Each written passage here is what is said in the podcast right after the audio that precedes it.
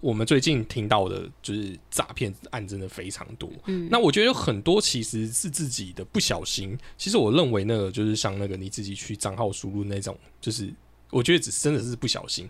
但有一些就是他借由投资，尤其是金融投资这个管道，然后去跟你讲说，诶，这个报酬率不错啊，所以你可以去投资。最后它就变成是一种类似庞氏骗局的嗯的一个现象。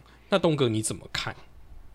嗯，这难免啊。我觉得时代的演进，永远就是会有这些人。你说几十年前也有什么红源案啊，然后什么股票让股民损失惨重，然后那个每个时代有新的东西，那些诈骗集团就会华丽转身，包装成当下最新的东西是吗？现现在最近不是 AI 很红嘛？那前阵子是什么区块链的，所有都是什么币什么区块链，每个都带你飞。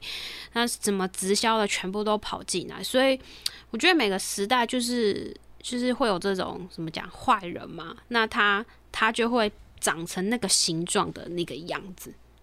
那这样子，我们怎么去分辨？就是说，这个投资商品它会是被骗的机会居多呢，还是它其实就是一个正常的金融投资商品？你会是你如果是你会是做怎样的筛选？我个人觉得啦，就是你要累积你自己的专业知识，然后，然后再来就是你的，就是第一个你要提升你自己的能力，你就会判别有经验，你就会判别比较多，呃，比较正确。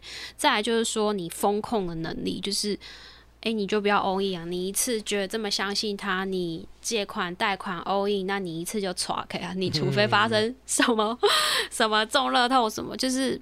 就是还是要风控啊，要资产一一个东西再好，人总是有自己不了解的地方。就好比乌乌俄战争，谁知道他哪天就打打仗？这这都有不可都有都有可能啊，所以没有没有办法说谁这么神准就预测说未来肯定是怎么样，所以一定要风控啊！你你如果全部压对一个 all in，OK，那你如果它真涨哦，你很神，那万一有什么闪失，你那个压力是很大的。这样听起来，东哥，你知道你是有做所谓的资金配置这件事情？嗯，我觉得做投资的人这是基本功，这是基本功。嗯，但那你会不会觉得，如果假设今天你的物件看得很准，但是因为你的资金配置让你没有赚那么多，你会不会觉得很扼腕？不会。所以，所以我觉得你这样讲完，我们今天就录完了啊？真的吗？不是啊，当然不是。其实我觉得这就是一个我也期待，就是。看到大家去做投资理财的一个心态，呃，我前阵子应该讲说我们在疫情前就买美金的基金，就是美国的基金，然后呢就好死不死就疫情嘛，然后就一开始好，但后来就是一直一路跌，跌到今年才开始好一点点。嗯，然后呃，因为我跟我老婆就分开买，我说你就买你的，我就买我的，但我又给他几个标的，他就自己选。然后买完之后，他那天就跟我讲说，哎，他跳了警示。我说什么意思？他说他跳了那个他赚钱的警示，他就说哎，已经赚六趴了。然后我就说哦，你当初设六趴，他讲说没有，他就是自动就是预设值，所以他就跳六趴。他就问我说，为什么赚钱还要跳警示，不是赔钱才要跳警示吗？我说如果正常的投资来讲，你会预设一个你想要的报酬率，当你达到这个报酬率的时候，不管这个商品未来的期望是什么，你就会可以选择。就是结获利出场，对，获利出场，我们都会讲说，就是获利出场，对，或是认赔杀出，就大概是这个逻辑。哦，对对对，但大部分的人，就算他今天有在做投资理财，他也没有这样的观念。我我们正常来讲会这样做，就是如果像我今天在做一个标的的时候，我例如说会承受的风险值，像刚才东哥有讲的风控，也许我的呃可以忍受的资产投入的五趴是我的认赔认赔点，那只要他的标的给到五趴，我就一定会就是。跟他说拜拜。那一样，如果今天涨，我可能会设定十帕或十五帕。那如果真的到这个金额，我也会考虑就是赎回。嗯，这样子的话，一赚一赔。当然，我是说这是最好的期望，就是一赚一赔，可能就是我还可以赚个十帕。但是这种情况就是会让你比较长期的会有一个策略去执行它。嗯，对，东哥，你们在买法拍也会有这样子的。布局吗？第一个买法拍资金要比较多啦，你也不是所有的都能买啊。那刚好有便宜，就是去去去买。再来是说，我会让自己设一个进可攻、退可守的形式。万一现在真的突然，万一什么 乌俄战争或突然急速冷冻，那卖不掉怎么办？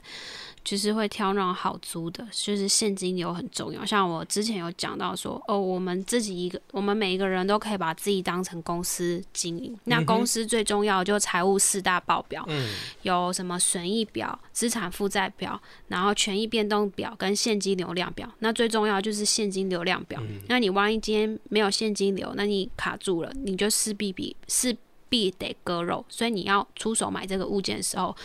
第一个你会想说，哦，我能不能承担这个风险？我万一后来的贷款没有办法付，那可能就我就可能会挑选它比较容易出租，或者是他下一代租约的物件，它可以有租金直接帮我缴房贷。所以这事先你可能要做这个，你每人也一样做每个决定，它都有所谓机会成本。那可能会有做做这决定，可能有 A、B、C、D，可能会有四种。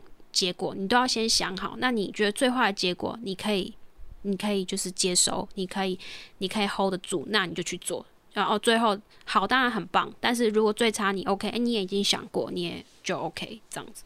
好，那我给东哥一个情境题好了，我们就以现在的就是出社会一两年，开始有一点点稳定工作的上班族来讲，他的薪水大概是目前是三十三十 K，那你觉得他这样子的话？他的资金配置的时候有多少钱？你建议他可以去做理财的规划？如果是大学刚毕业，maybe 二十五岁，我觉得其实三十 k 是没有什么钱，但是你拥有的是你的时间跟精力，因为人的时间跟精力是有限。像我啊，不要讲几岁，我假设活到正常年限八十几岁，我算过只剩下两万多天。嗯，那你这时候你可以思考说，哎，你要。三十 K，你如果假设你住外面又要租房子，什么可能生活没有办法存钱，可能你可以去开辟其他的兴趣。因为怎么讲，如果三十 K，然后你就要硬存，好像也。好像存不到什么。如果你吃东西吃的很不健康，那好像之后你生病了，你要花更多的医药费，或者是你牙齿不好，现在做一颗牙，我听我朋友说，啊，要两万块。就是你在透支你未来的健康，这样算下来，你的你划算吗？你是可能可能你想办法去提高收入，或者是说你就活在当下去培养你的兴趣跟爱好。嗯。对我的想法是这样子，就是是要把人生总和的来看，说而不是为了赚钱赚钱。因为我们活在这人生 online，为什么要理财？因为理财可能就是我们那个红利点数，可以让我们去做更其他的理我的资源去做其他事情。但是你为了这资源而去绑住了，你就可能不太划算。那人家常常说“人为财死，鸟为食亡”，可是你人生来这边不是只有为了赚钱，你要去过你的人生，只是说。钱是一个很好的通行证，可以做很多事，但他也不能做所所有的事情。嗯，哇哦，我终于很难听到，就是跟我一样，就是这种想法的的财经网红。我不是什么网红啊，就是一个分享。对对，就是应该讲说，大部分会在就是推哦，或者是领域是在介绍理财投资的，大部分都会跟你讲说，如果你现在不理财。那财就不会理你，所以你必须要开始慢慢的，一千块、两千块也好，你就慢慢去做这样子的理财规划。那对我来讲，其实我要的是，我希望大家对钱有概念，但不是要强迫自己理财。像我其实最喜欢大家跟大家讲的时候，我会推荐大家入门的时候，就是你先从记账开始。我觉得记账是一个，就像刚才东哥讲的基本功，它对我来讲是这样。你会先开始知道你的所有资金配置的消费在哪里，那你再去。去检视你这个消费的合理性与就是是否要增加或者是可以减少。那你当你乱个一两年之后，你就会有年度预算的概念，会知道你一年要花多少钱。那你就可以知道说，诶，你有多少钱其实是闲置，也许是可以投资。那这个投资呢下去，就是如果你思考过这个后果是什么的时候，那它它这个多出来的钱其实就不会影响你的生活。那你就可以试着用这笔钱去做。也许是我们讲的投资或是资金操作。那如果我刚刚想到那个三万块，maybe 他可能生活上花，他真的有节余。我不是说你刻意要什么吃泡面啊，然后活得很惨。假假设你真的就是没有什么开销或者是什么，你真的有一点节节余的话，嗯。我我以这年纪，我会觉得投资加密货币，因为我觉得还是这个年代风口，它有可能报酬率很高。等到假设你真的买到一个就是爆冲的的标的，那它可能让你翻到一一定的金额，你比较好好理啊。如果没有了就算，我的想法是这样。因为你说一千块要买什么股票，我是没有买过零股啊。一千块可以，也可以风险大一点，你可以买全真。哦，全真的我是没有试过，但是只是我的一个想法，或者说你充实你自己，或者是。呃，做怎么样？可能其实投资自己也是一种理财方式啊。是啊，是啊，是啊。那刚才既然龙哥有提到，就是很高额的报酬率这件事情来讲，我们就来讲这次 IMB 事件好了。好的。受害人说。那年化报酬率十趴很高吗？我们有很贪心吗？这点这句话你怎么看？我觉得十趴是高啦，就是以一般依然是也是打赢通膨，算不错。但是我觉得他们他们可能会呃，就是投这个，我把它当做投资失败的点，然后会让钱不见的点，就是第一个他们很衰是肯定的。再来就是说，IMB 它的这个模型其实基本上以实物来说，它是没有错的。对。它就是呃房地产，然后可能有价差，就是的确我像法拍或什么，就是会有一些人哦，他快没有快要起钱缴不出来，然后我们就是有金主去把它吃下来，那他肯定是有这个活力，但是这个这个找这个物件是需要人力跟精力去判断说它是不是真的有利可图，因为可图，因为有些房子它可能假设它价值一千万，可是那个人。他已经借到一千一、一千二，那他还要来跟你借，你绝对不可能再借他，他已经没有肉。假设他这间房子价值一千万，那他可能借到五百，那他来跟你谈，然后他跟你愿意借民民间的这种高额的利息，那这是可以。但这种，但这个物件呢，你需要人力跟精力，你也要去判断他到底有没有骗你，因为他可能。会通常做这种事的人，他可能也去找很多的金主谈。嗯你可能抵押顺位已经放的很后面了，所以，所以就是在还有它这个这个商业模式，还有它自己的风险，而且它不是说整批像建安堂，它是个别的，每一个信用状况不一样。没错。那 IMB 它为什么到最后会崩呢？它它只能是一直去募集很多金主，但它没有去开发这种物件，然后到最后就变成前金补后金。嗯。所以那些人可能就是，可能虽然他的商对可能听前半段商业模式是没有错，但是你有看那公司真的有去执行吗？你有去看他们真的有去找物件去投吗？还是大家就哦就是不管每个月有进来？所以我就回归到前面说的。一些对于理财的知识，或对社会运作，你理解到多少？对你可能理解那边都没有错，你理解一半，但是后面他并没有这样做。他他讲的是对的，但他并没有这样做。他后面觉得哦，可能一开始真的有开发物件，后面觉得哦太累，前面有钱继续开发金主就好。他可能开发金主的业务非常多，他就前金补后金，那有一天没有办法 run，就就直接爆掉。嗯。那我是这样看这一个事件啊，就是等于说，就像早些年雷曼的事情，其实就已经让他应该要认知，就是很多时候债券并不代表它没有风险，它还是有评级的，就有三 A 级的，然后 A 级的、B 级的。那当然，债券的评级越低的时候，代表它还款能力越有存在较高的风险，所以它才会给相对应较高的所谓的报酬率或利息。嗯，那一样嘛，IMB 一样，就是对我来讲，如果假设今天台湾的定存就是一到一点多趴，那大盘的报酬大概就是四到七趴这个区间。那你有一个十趴，而且这个十趴是你觉得是零风险的，我觉得听到大部分受害者他会觉得说，因为这件事情没有风险，因为他房子就已经拿来给你抵押啦，所以你就是拿房子抵押，然后去借款给他。我就会想，如果是这样子的时候，他。正常来讲，他可以去找银行承接这个抵押，就是等于说他可以用房屋抵押去借款就好了。除非他本身是银行不愿意接受的客户，就是那这个在这个这个需求资金的人，那我就会觉得，如果今天被银行拒绝的人，他去走这个所谓叫民间管道去做筹资的时候，他的风险就一定是比其他其他的投资商品高。诶，对，是没错，但是这个的确是市场上有人在做。像我有一个同学，他，诶，他是他现在他是开代书事务所。那我另外一个同学，他就是，嗯，就是大学毕业就创业有成呐、然后他就是现金一千万，就是专门给我那个代书的开代书的同学，就是去找这个标的，然后、嗯然后去弄，然后每个月就他就给他零用钱，大概好像六到七万。嗯哼，然后五万多，但是前提是，就像我刚刚说，的投资理财是什么？我同学就是他大学的时候发现的某个商机，他就说我不想要念研究所硕士，他说毕业，哎，我我我那个同学是念那个什么交大理工科，可能就是出来当工程师的那种，然后就说，啊，他他发现到这个商机，他他现在一定要去做。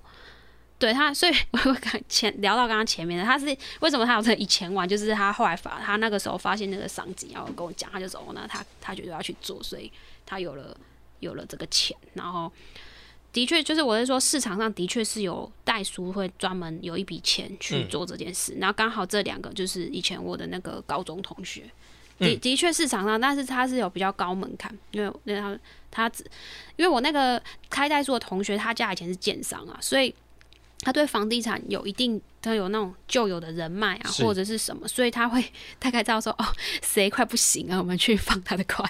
哦，对对对，我我刚才讲的就是，并不是说我完全对这件事情是抱持着负面的想法，嗯。而且我刚才提到的是就是高风险。其实我觉得很多人都误解风险这个词，嗯。风险就是有正有负才叫风险。嗯。对，如果你都只有负的，那个叫危险，嗯，是吧？所以我们不会去投资一个有危险的东西，但我们会投资一个高风险的东西，就是因为我们想要取得高报酬。而且像嗯现在你去买任何银行推出的理财工具，嗯？它都会叫你做风险评估，就是会嗯看你你你能接受到风险是多少嘛，甚至嗯就是如果你风险只有五趴，它只会推荐风险正负五趴的商品给你。嗯那一样，我我只是觉得说，这次 IMB 的这些投资人，像刚才东哥一直有强调，就是你要有能力，你要做功课，然后去理解他们在做什么。但我看起来就会觉得，大家只是觉得，哦，我现在听到一个商品，商品它大概运作模式是这样，然后它要给我一个比优于市场的行情的利息，没有风险。他他，我觉得听起来都是这样，没有风险，所以我投资了。嗯那更糟糕的一个点，就是我也想要问东哥，就是借钱投资这件事情，你觉得是可以的吗？我个人是不太 OK，但是很多人是会这么做，尤其是收入在台湾可能比较高的那种高收入族群，高呃高级劳工好，他们劳保的，就是嗯，他们的借贷的成本很便宜，那嗯银行什么也很喜欢打电话问他们要不要借钱，然后利率很便宜。嗯。那他们可能就会说，哦，那可能像医生可能信贷包五百一千，我也我也忘记，然后利率就很便宜，可能跟房贷差不多或比房贷好一点。那如果我觉得买来，假设是假的是借啦，可能是投资大盘或什么，我觉得赚点利差，那他们现金流本身够强，我是觉得他们风控 OK。也没有什么不可以，就是主要也是看自己风险的承担能力。没错。你有提到某一个特殊族群嘛？那这些族群其实我们也都认知，它本来就是在所谓受薪阶级的比较上层，银行才有可能借他们那么多钱。对，对，然后加上事实上，以他们的职业收入来讲，银行也会去评估说，就算你今天什么事，你也是那笔钱是还得回来的，嗯所以才会银行才会去做这样的事情，他不会随随便便借一个呃，maybe 借我就借个好几千万，不可能，他顶多要不借我三五十万而已。好，那假设我今天也是拿着三五十万去丢 IMB，我被骗了。我就当做我被骗了，三五十万也不会对我的人生产生非常严重的影响。嗯甚至我的意思说，我根本就懒得发新闻说我被骗了。嗯，因为这很没有意义。就是我的意思说，它的效益不高，因为不会有人鸟我。可是今天他们的借钱方式，就是你会看到很多人，就是他们本身生活困苦。我我嗯看到的几个案例是，他们本身生活就没有那么顺遂，然后比较没有办法融入一般人的状态，所以钱对他们来讲很重要。嗯那甚至有一个发言人，他就是甚至还是有生账的，然后他是拿生账补助金加上银行的什么什么投资存款借款，然后才去做了这个投资。所以，当他今天承受不住这个风险的时候，他的世界是几乎快要被毁灭的。嗯对，这才是我觉得我会觉得那时候没有那么同情他们的原因，是因为我觉得这就是贪心，他已经不带对我来讲，他已经不是投资了，因为他会想要说，我想要靠这个这个投资商品让我生活过得更好一点，而且这个好是不是你原本可以虽然这样讲有点不太对，但我的意思说，它不是原本他应该享受到的生活品质。哦，这这部分我还我还我还没有发落到，原来还有生长生长的，但我个人觉得啦，大家都成年人了，做什么决定自己也是要想。当然说政府也是，大家也是要就是要加强这些，让我们国家更安全啊，更没有更没有那些诈骗，大家要宣导还是要，但是自己大家在做投资的时候，因为你毕竟也不是说。像我可能还算是产业产业的人，那一般的人会哎上网找一找，啊差不多就投了。就是每个地方每个产业还是有它一一定的那个美感，然后一外行人看不出来，就觉得哎我我做的功课够够，我做的上网所有的爬文应该就没有错。但是其实就是有一些美感不是你想的那样。是是是，我觉得这也没有问题。如果他今天是。就只是不是压身家的前提，我都觉得这是一个可以尝试的，只要你真的可以承受话。但是我觉得对于投资这件事情，就像我们刚才最早有提到的，说要资金分配。当你没有做资金分配的时候，你就玩赌身家这件事情，那你就是在赌博。就像你讲，就是赌博，那你何不就直接飞去澳门，然后直接红黑压一次就好？嗯，其实你说的这个哈，在投我我经营社群也三年多，的确说的很容易，但我真的有发现，就是有一群人，他到最后他的大脑已经变形了。他 even 他收入再高，他就是没办法，他觉得长期投资太慢，他就是要做短线。那他一下子，比如说一个拉高什么。一下就爆仓，所有的钱就没有了。但是我觉得你刚刚说生长说，他们某种程度也是也是类似这个，就是就是太想要一夜致富，或者是他人会把他自己的心情或压力用到一个极限。你你就算再怎么聪明，你就是因为你心情压力很大，你做出了那个决策，通常都不太理智。所以尽量还是要让自己。比较有余裕的状况下去做你所有的决策会是比较好，因为你你有压力，一般人通常人可能抗压性没有那么好，你做出的决定往往都不是最明智的决定。嗯，我觉得刚好东哥有提到一个我也想问他的点，就是如果假设我们的人生可以顺遂的在我们职涯上面，从例如说我原本从领三万块、四万块、五万块，甚至最后领到一个月十万块，就二十万。好，我觉得其实你在台湾时候已经领到。其实你月薪破十几，其实就还可以过得去了，就是算好的生活了。那如果是这样子的话，为什么我们要冒着风险去选择理财，而不是就是那我们就好好领这个寿星的工的薪水，然后去过就是感觉比较没有心理压力的这样的生活呢？每个人的选择不一样啊，他觉得你觉得哦，你觉得你这样很 OK。有的人哦开个理发店或什么，他一个月就像说赚十几万，我不想去碰，我不懂，他觉得很开心。或者是我有时候做 Uber，他就说他是退休的警察，那他每个月有稳定的退休俸，我自己放，他也完全不碰股票什么，他觉得太可怕。看新闻股票，他他觉得 OK。我觉得这是每个人自己人生他自己的选择，他觉得哦这样很好就好。他听到你转啊，他也不行动，因为他觉得看到新闻更多更可怕。但是有些人就觉得，哦，他不懂去试。那的确也是我在币圈中也有看看，真的是看过很多人。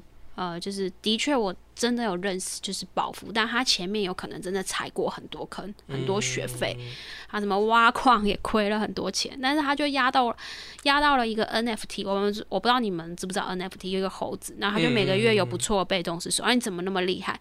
但他前面踩了很多坑，那所以我就是说，回到最后，嗯，回到自己本身，就说你的兴趣是什么？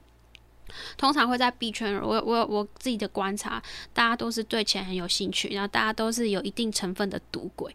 那如果假设假设说你的兴趣就不在这里，那我觉得你也没有必要做，你就对股票或什么就没有没有研究，那那你就不要研究，你就对你自己有兴趣的地方去研究就好了。嗯，我觉得你刚才讲到那个 对兴趣这个点真的很有趣。其实我大学是念财经的。然后那时候我们其实就是股票入手的，那时候我就认知到一句话，就是当你钱在哪里的时候，你心就会在哪里。嗯嗯，你就当例如说，我当年就是后来大家变成航海王嘛，我那一年也是二十几年前我就买过阳明的股票，那时候一直三十块，然后到后来就是直接跌跌跌到十十块多左右吧。对，然后是现在又涨回来。那那时候你就会知道说，哎，你根本就不理解这个产业。可是当你买了这只股票，你就会去关心它，说它到底在做什么？到底货柜航运跟散装航运差在哪里？然后它的航线是什么？那什么叫做波罗的海指数？你就开始去研究这些。其实我觉得它对于你认识世界观是有帮助的。就是不管你买的是什么股票，所以，但我只是想讲的是，你买了你要去理解它，而不是好像我今天买了就会赚钱的那种这么简单的一个心态。对，可是其实大部分人是这样啦。哦，对我至少遇到大部分就是这样，他就他根本也不知道他自己买的什么，就是哦，人家可能跟他讲说，哦，这个会涨，所以他就跟着买。对，这是这是大部分状况，所以所以这也让我就是为什么我们节目很少在谈钱，有一个理由就是大家太想要致富，我不要讲一夜就好，我想说太想要致富，我觉得这是一个我其实不太理解台湾这个主流价值的问题。就像其实我跟我的 partner 其实有聊过，就是我认为我认为台湾没有真正的穷人。哦，我的穷人的定义是，就是生活在那个生活水准限制下的，就是他真的就很容易就饿死。不是台湾一定有存在这种人，但我的意思说，以台湾的社会福利跟很多，我有讲过啊，我们台湾是生活在这个地球少数的蛋黄区，有很多的国家是连喝水都不是像我们这种，就是你没有办，你很很容易就饿死。你今天今天真的没饭吃，你在台北车站，我那天前几天还在我社群。看到新闻，还有人会发便当给你吃，你在那边你根本不会饿，你还还可以健健康康的活到八十几岁。然后呢，还有冬天呢，还有爱心的那个什么睡袋给你，你根本饿不死。那你今天如果不是活在这个地球蛋黄区，有些很多地方在打仗或者是怎么样，那都是土，那房子根本没有地方可以盖，你你那个很快就死了吧？对，所以我才会觉得，就是你人生其实有很多事情可以做。当然，我对于。就像有些人兴趣，如果你真的是觉得赚钱是你的兴趣，或者是投资可以变成有钱是你的兴趣，我也不反对。但我只是觉得，如果你要做这样梦的话，你应该就像东哥一样，就是你自己要花时间力气去学习、去尝试，而不是太玩票的感觉。就是好像就是很幻想，就是哦，我今天只要做了这个，我就可以有钱。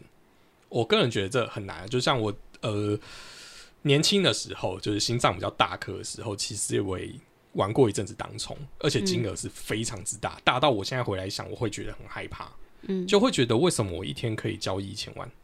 但后来那时候就想说啊，不就是十张按下去，十张按出去，十张按下去，十张按出去，就这样而已。但你就会觉得说，如果真的出了点问题的时候，那我现在会过什么样的日子？而且那那那时候我的压力真的很大，虽然你有赚到一点钱，但是那种压力大到就是我其实，在开盘到中午，就是我在我结当天结束交易之前，我是没有办法吃饭跟喝水。嗯，我会觉得这不是一个人应该要过的生活。那对你不是，我知道有些。当初我觉得长期能够稳定赚钱的是少数中的少数。我像有认识几个在台股，他们就是以这个为职业，就蛮厉害。他们自己就说，在市场上百分之二十的人赚百分之八十人的钱。那他们那种职业当冲客，他们又是那百分之二十里面的二十。的二十趴，所以是等于说这四趴的人赚大部分钱。那那些人每天在市场上职业的，我觉得如果你只是想玩票，你进来就是把你的钱送给他们。没错，其实大部分投资是这样，因为虽然有人讲说股票不是零和，但我对我来讲，它其实真的在某种状态下它是零和，除非你要跟巴菲特跟短线是零和游戏，就是如果你真的要做价值投资的话。长期的话，你就是你要对这个基本面了解的够深，所以你才抱得住。哦，这么说好了，长期的话，我们都不会让它变成致富，它会让你提升你更好的生活水准，可是它不会到你想象中我们说的那种你可以翻两倍、翻三倍的致富的状态。长期也是有可能，如果你买到台积电或者是什么，台积电有跌过半年线以下的时候。哦。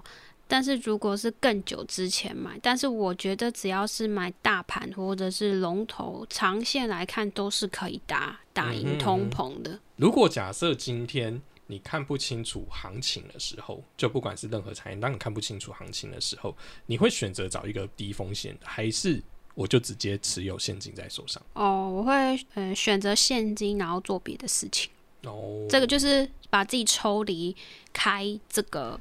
因为像我的兴趣是投资，所以我大部分时间在投资。可是人也是会这样，就是有时候会职业倦怠，你会觉得哦，现在看什么？像现在加密货币，我就觉得整天都在横盘，根本不想看啊。相关新闻，我你要有意识的去回避。嗯嗯嗯因为主力主力就是看韭菜表演，就是你韭菜进场他才割啊，你们又不韭菜，他就这边横盘。我想说每天这样如果无聊，我最近的状态这样就很无聊，所以我有有有刻意的不要去看这些讯息，然后去。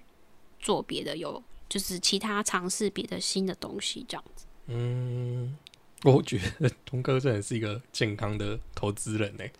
你应该就是大家对理财有兴趣的话，大家我真的很推荐大家可以去去多听听东哥的节目。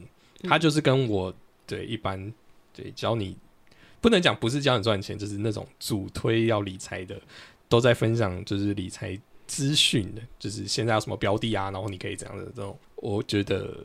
多理解东哥这个概念，我会让你觉得你在投资上会更健康快乐，乐活嘛？对对对，比起来我就会觉得东哥并不是我想象中那种投资人，就是哦，就是我在玩钱的游戏，你就比较像是，这是我觉得他是可以工作的一个职业。就像呃，我们在录音之前，其实我有问过东哥一个问题，我会说，那你也在从事房地产这个行业，只是你是法拍，那你会觉得你在炒房吗？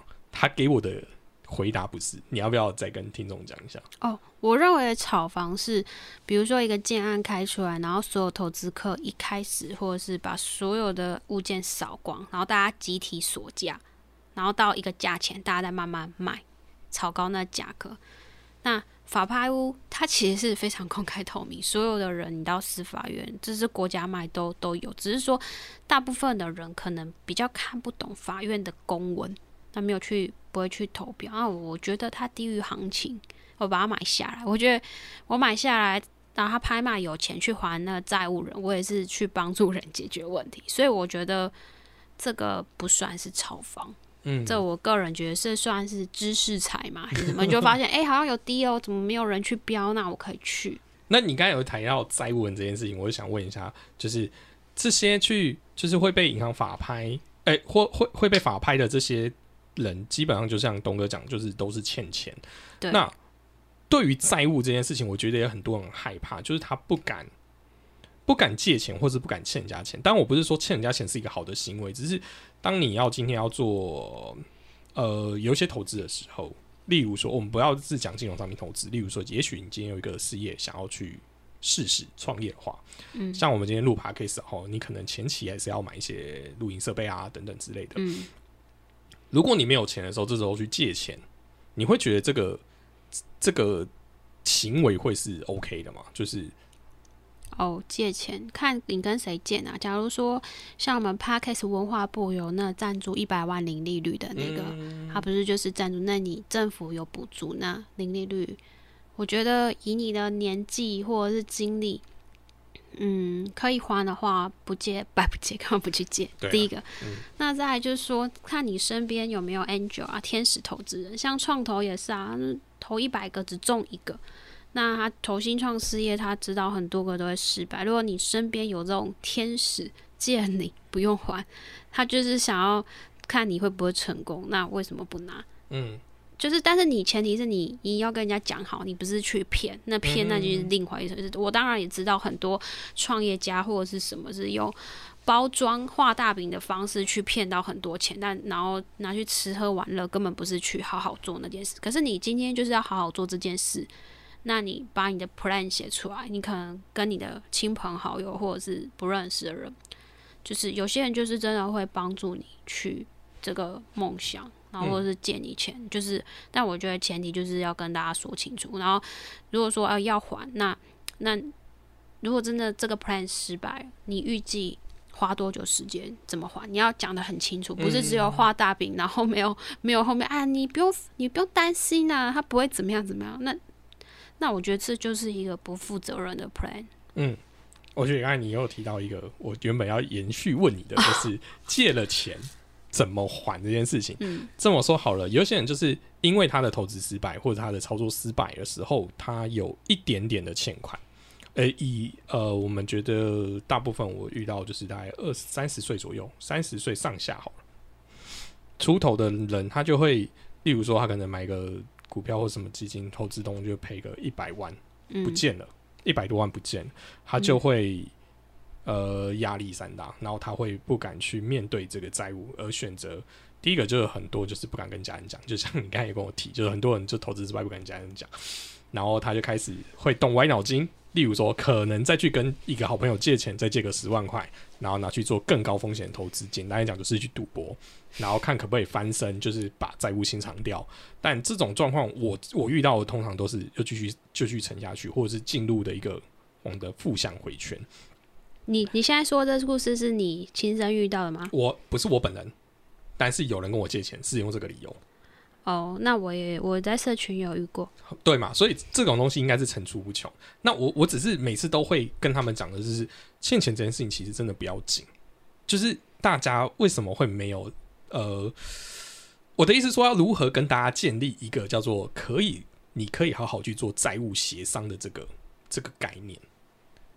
我嗯，我个人觉得啦，就是当然说以朋友的立场该讲都讲，但是我以第三人这样看，我觉得他一直在那个环境里，他好像是听听不进去，所以就是每个人有他自己人生的课题，他自己要为他自己的行为负责，就是、哦对啊，你所以当你如果你朋友这样开口跟你借钱的时候，我们应该做点什么吗？或者是你应该怎么回应他？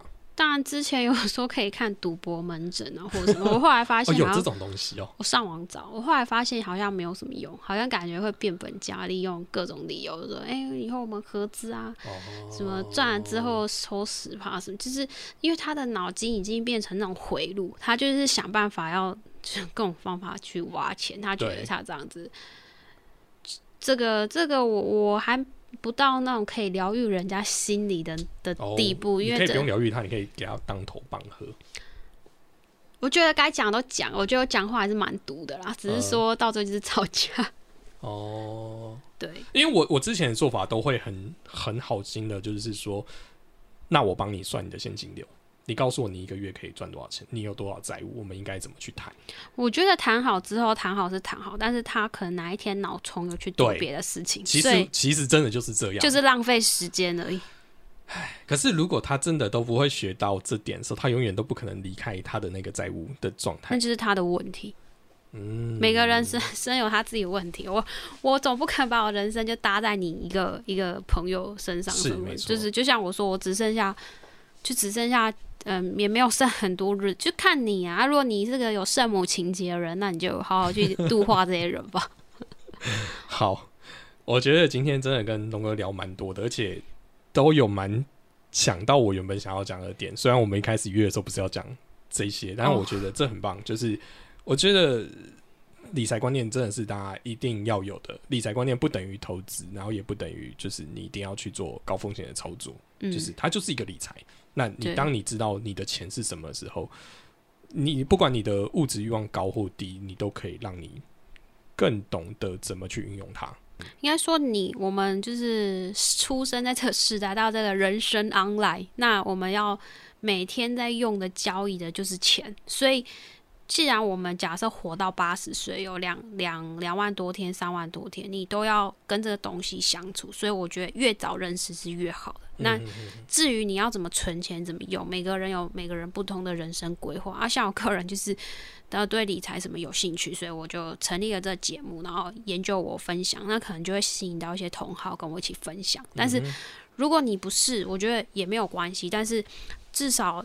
这个东西会陪伴你一辈子，就是你要稍微了解一下。那大部分的时间，你可能花个两成的时间理解这些东西，那大部分时间去做你自己有兴趣的东西，不要为了呃存钱，还是为了致富而去去弄。可能你原本可能在某些领域是一个很棒的，就是创作者或什么，就为了这个钱去把它埋没掉。嗯，哦，那我就可以分享一下我自己有那个就是订阅制的理订阅制的法拍的那个课程。那如果需要的话，也可以就是订阅我，因为我每每一周、每一个月都会去看房子，然后有不错物件，我就会把它分享到里面，就是可以，可能就是说，哦，我也会讲一些法院里面的那个内容，或者是说为什么我觉得这里好。那可能你有需要可以订阅，说，诶，为什么想要培养自己眼光？为什么以我看这么多房子，今天会觉得，诶，这个有价值啊？看你有如果有需要的话，可以订阅看一下，这样子。嗯，好，谢谢。这次很开心可以邀请东哥来录节目。事实胜于雄辩是一个主张理性吵架的节目。毕竟这个世界不应该只存在一种观点，很多时候只是看的角度不同而已。这个节目由我比尔熊与老熊精共同主持。如果你厌倦了新闻媒体老是乱带风向，又或者是对于政治正确感到恶心，欢迎在各大 podcast 平台搜寻“事实胜于雄辩”。